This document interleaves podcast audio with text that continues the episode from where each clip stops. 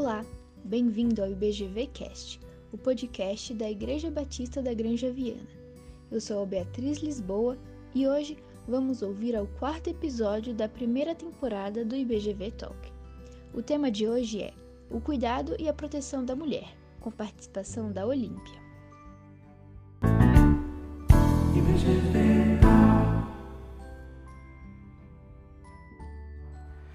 Olá, tudo bem? Seja bem-vindo ao nosso IBGV Talk, um bate-papo sincero, honesto, direto ao ponto e sempre com um olhar bíblico também para as questões que trazemos aqui.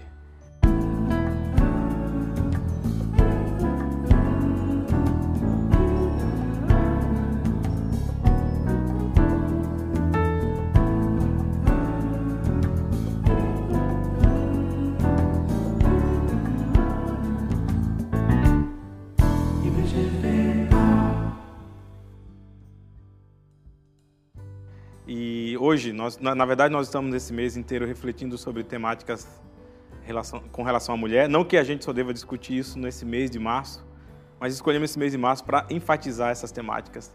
E hoje a gente recebe com muita alegria a presença da Olímpia, que é uma pessoa que tem transitado aí nos conselhos populares, em comunidades, tem desenvolvido um trabalho muito importante também com relação à proteção da mulher. E o nosso tema hoje escolhido é justamente esse: o cuidado e a proteção da mulher. Então, queria que você nos acompanhasse nesse bate-papo com Olímpia. Olímpia, bem-vinda. Obrigada. Obrigado por ter aceito o nosso convite. Eu que agradeço. É uma alegria muito grande tê-la aqui mesmo. Nos sentimos muito, muito alegres com isso e honrados com a sua presença para discutir essa temática tão importante. E eu queria começar perguntando para você é, quais são as políticas públicas que você pode nos apontar a vinda do poder público para o cuidado e a proteção da mulher? Primeiramente, eu agradecer a oportunidade de estar aqui falar desse tema tão importante, né, que, que é a proteção da mulher.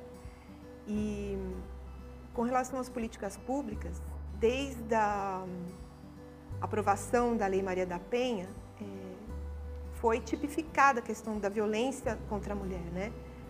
Foi dado mais ênfase para essa, essa questão. É, a Lei Maria da Penha tem esse nome por conta de uma mulher que lutou contra a violência doméstica, uhum. que foi Maria da Penha, uma farmacêutica, e lutou para que o seu agressor fosse realmente punido até o fim. Né? É, e aí é, foi denominada a Lei Maria da Penha, a Lei de Proteção à Mulher. Então, a primeira referência que nós temos quando falamos de proteção à mulher uhum. é a Lei Maria da Penha. É a primeira coisa que vem à mente. Mas além da lei, além da lei perdão, é, existe uma estrutura que é necessária para que essa lei aconteça, né? para que ela seja fiscalizada e para que ela aconteça efetivamente. É, no nosso município existe a Delegacia da Mulher, que é a DDM, né? É, é um na cidade órgão, de Cotia. Na cidade de Cotia, é um órgão do Estado, então pertence à Secretaria de Segurança Pública do Governo do Estado, é, mas ela funciona na rua Turmalina, eu não saberia, eu vou olhar o número aqui para a gente não falar bobagem. Não. Turmalina 99, depois eu passo o número no finalzinho. Okay. Esse é o primeiro órgão onde a mulher vai buscar proteção. Então, se ela sofre violência, Exatamente. ela tem esse órgão, que é uma delegacia especializada, Exatamente. que ela pode ir lá e tem acesso tranquilo. Tem acesso, tem as, as acolhimento. Escrivãs, o acolhimento. Em todo, a maioria dos municípios brasileiros tem uma delegacia da mulher. Então, é o primeiro órgão que se pensa é, para é, relatar o caso, o acontecimento, para fazer um boletim de ocorrência que é muito importante. Eu gostaria até de frisar que o boletim de ocorrência da violência doméstica ou da violência sexual, seja ele qual for, é muito importante que seja feito o boletim.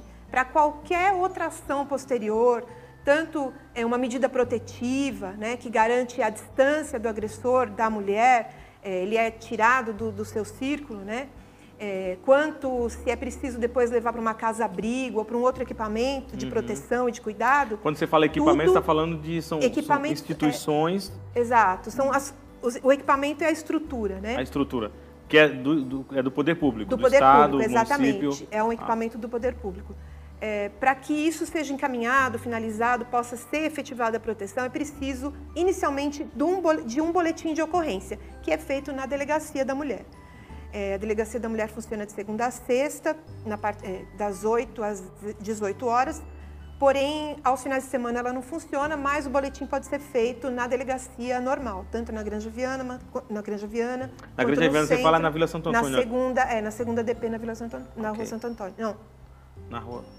Eu não, não, sei o nome, ali naquela marginal da Raposo. Tá. Né? Tá. Na passarela do 25. Ah, tá. E no centro, na Granja Carolina. E mas o boletim é, é fundamental. E também é, nós temos hoje em Cotia uma estrutura dentro da Guarda Municipal que é, é, o batalhão Guardiã Maria da Penha. A Guardiã Maria da Penha conta com dois guardas municipais, uma uhum. mulher e um, e, um, e um homem, que eles fazem uma fiscalização para garantir a efetivação das medidas protetivas. Né? Então, quando uma mulher tem uma medida protetiva, onde o juiz determinou que o agressor tenha que ficar longe dela, né? É, muitas vezes não é respeitada, na maioria das vezes o, o, homem insiste, o agressor insiste, a gente fala o homem, mas a Maria da Penha, ela protege a mulher, então tanto, tanto faz o agressor ser uma mulher quanto um homem, é garantida a medida protetiva. É, esse equipamento, essa Guardiã Maria da Penha, o batalhão, roda a cidade garantindo a fiscalização. E existe um aplicativo depois ah, que um é colocado, é, depois que é dada a medida protetiva, junto com o fórum, né, uhum. é, é colocado no celular dessa mulher que pediu a medida um aplicativo onde ela acessa a, a Guardiã Maria da Penha e aí eles vão até o local para dar essa proteção a ela. Muito bom. É, é, são, isso são informações importantíssimas porque é, a gente não fica só na, na, na questão da violência, mas aponta caminhos práticos Sim. que aquelas pessoas que estão nos ouvindo, principalmente as mulheres, né?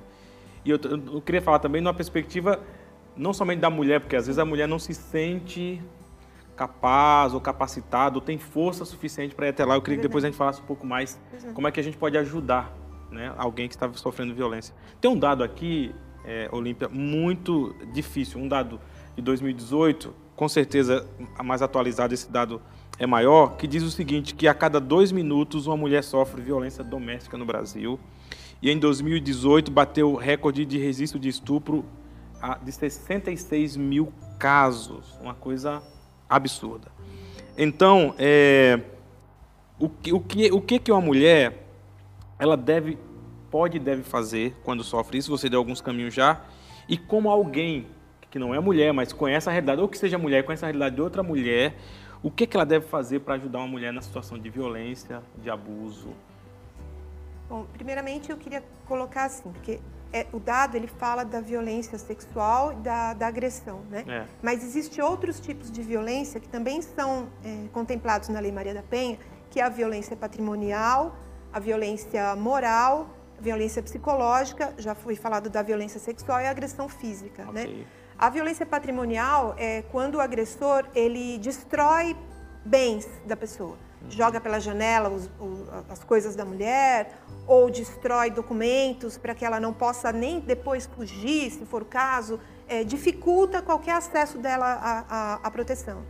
A violência sexual, no caso do estupro, né?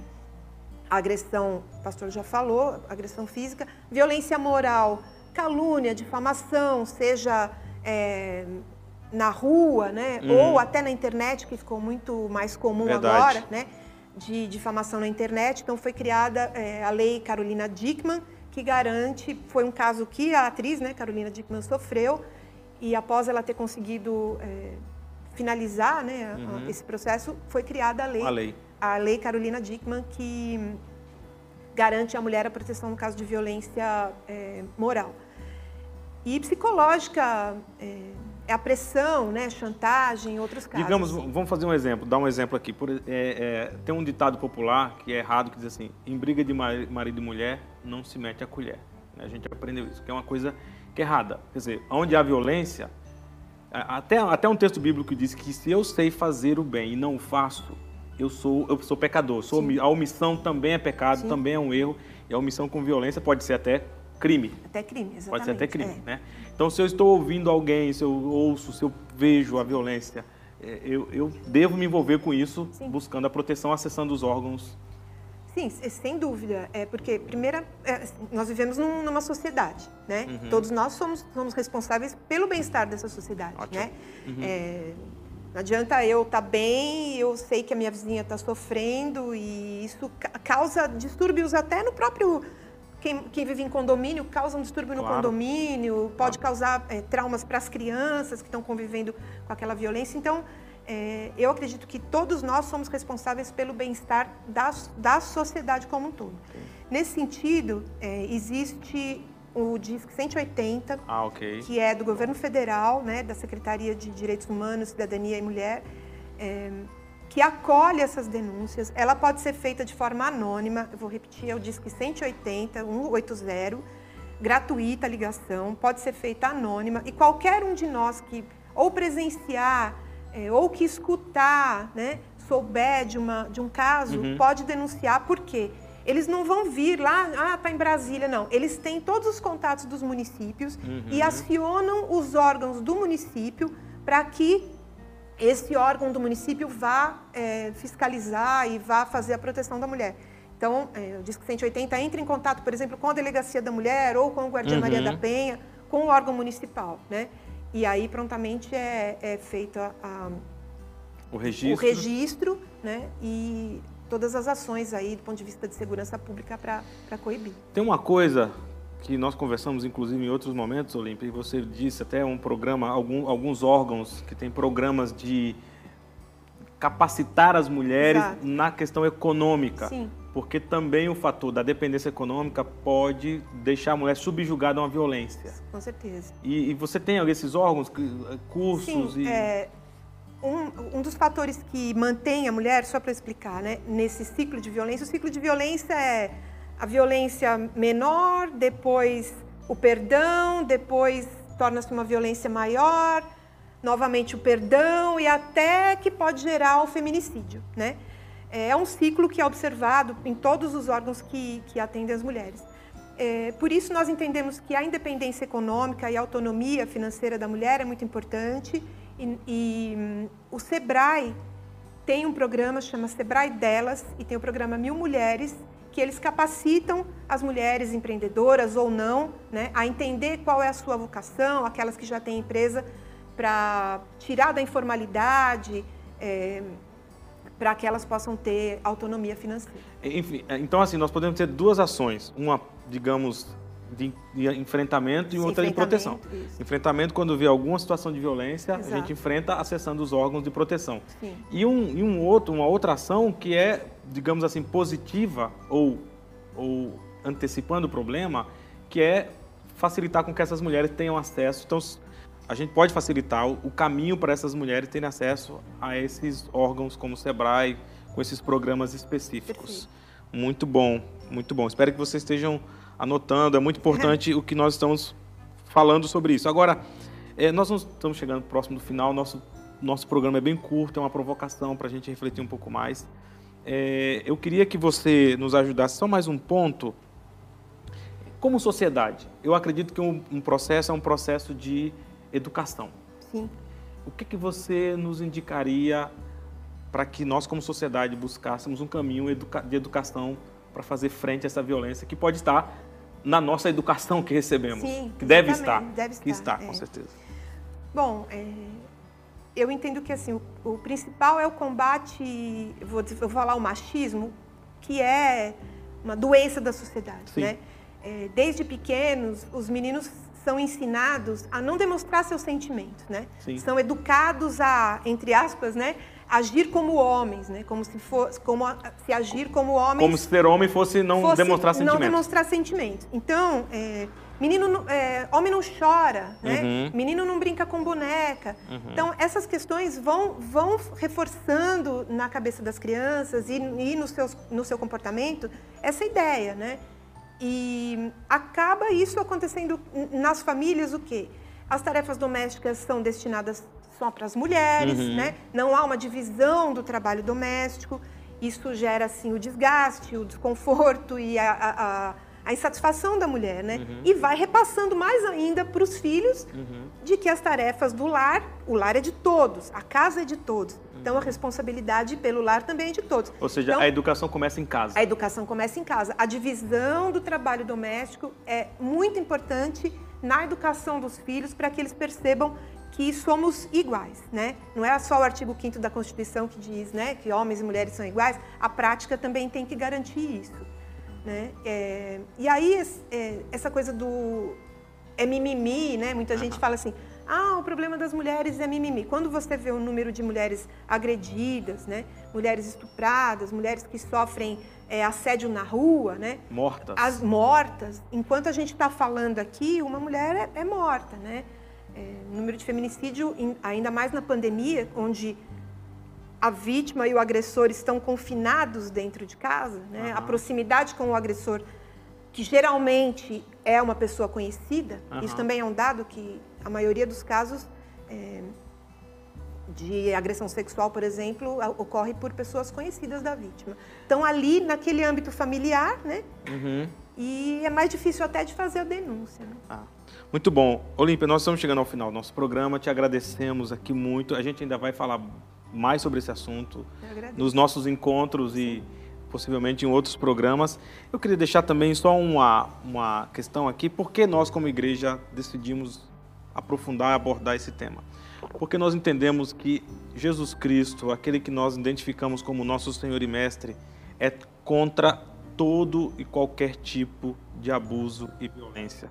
E nós vemos isso de maneira clara, registrada nos evangelhos. Por exemplo, um fato, um texto muito conhecido que a mulher adúltera, que nem nomeada ela é nas escrituras, e que os homens estão ali fazendo a denúncia de, de, de um pecado que era contrário à lei que eles seguiam. Incrível, incrível isso, porque eles trazem a mulher, mas não trazem supostamente o homem, se é que, que houve essa questão é, do adultério. O fato é que Jesus, diante daqueles homens, fazem, dizem para ele: se ninguém. É, onde estão os teus. É, na verdade, desculpa. Quem não tem pecado que atire a primeira pedra. E Jesus protege aquela mulher. Não somente essa, como a outra mulher que lava os pés de Jesus e é julgada por aquele público, porque as pessoas dizem assim: se Jesus soubesse quem era essa mulher, se ele realmente fosse um profeta, ele sabia quem era essa mulher. E aí Jesus diz: não, olha o que essa mulher fez e coloca aquela mulher no centro da discussão, novamente protegendo a mulher. E o nosso papel como igreja, por isso trazemos essa reflexão, é, junto com as pessoas especializadas e com os órgãos, fortalecer a importância do cuidado, da proteção, do combate à violência e de medidas que facilitem com que essas mulheres encontrem um caminho de liberdade e que vivam plenamente aquilo que elas podem viver como mulheres, como cidadãs Exatamente. e como cristãs também. Então, esse é o nosso papel, entendemos isso porque Jesus fez assim. Espero que você tenha gostado do nosso bate-papo. Se você quiser outros temas, você pode sugerir fotografando o QR Code. E aí, através desse QR Code, você pode sugerir temas que tratam da atualidade, algum problema é, é, atual, e nós vamos trazer alguém para a gente conversar e refletir também a partir de um olhar bíblico. Deus abençoe. Espero Amém. você no próximo episódio. Obrigado, Olímpia. Até a próxima. Eu que agradeço.